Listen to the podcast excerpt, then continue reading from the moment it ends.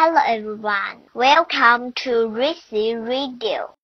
And today I will tell you a little story about those words in London. Chapter 1 A Foggy Morning Dodsworth and the duck had traveled all the way from Paris, France. As the balloon floated over England, Dodsworth saw Buckingham Palace through the fog. That's where the Queen lives, he said. The duck was impressed. Let's stay there, said Duck. We can't stay there, said those words. Why not? asked the duck. Because it's Buckingham Palace, said Dodsworth. It's not a motel. The balloon landed in Trafalgar Square. Now, stay close to me, said Dodsworth. I don't want to lose you in the fog. Who said that? said the duck.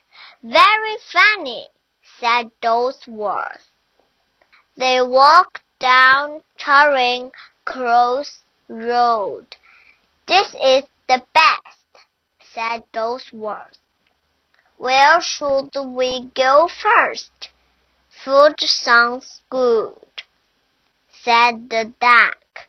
I agree, said Dodsworth. They strolled near Piccadilly Circus. They saw a classic old pub. Perfect, said Dodsworth. They walked into the pub. The pub was very loud. Some folks were eating. Some folks were throwing darts. Some folks were playing cards. The duck liked the darts.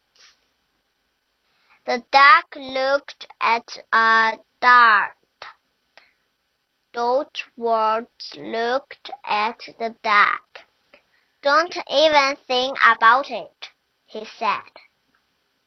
The duck smiled. The duck grabbed the dart. Don't those were jumped at the duck. He wasn't fast enough. The duck threw the darts. The darts bounced off the waiter. The waiter dropped a pie onto a lady's head. It was not good.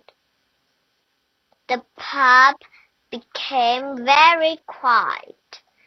The crowd stared at Dodsworth and the duck. It was time to leave. To be continued. Thank you.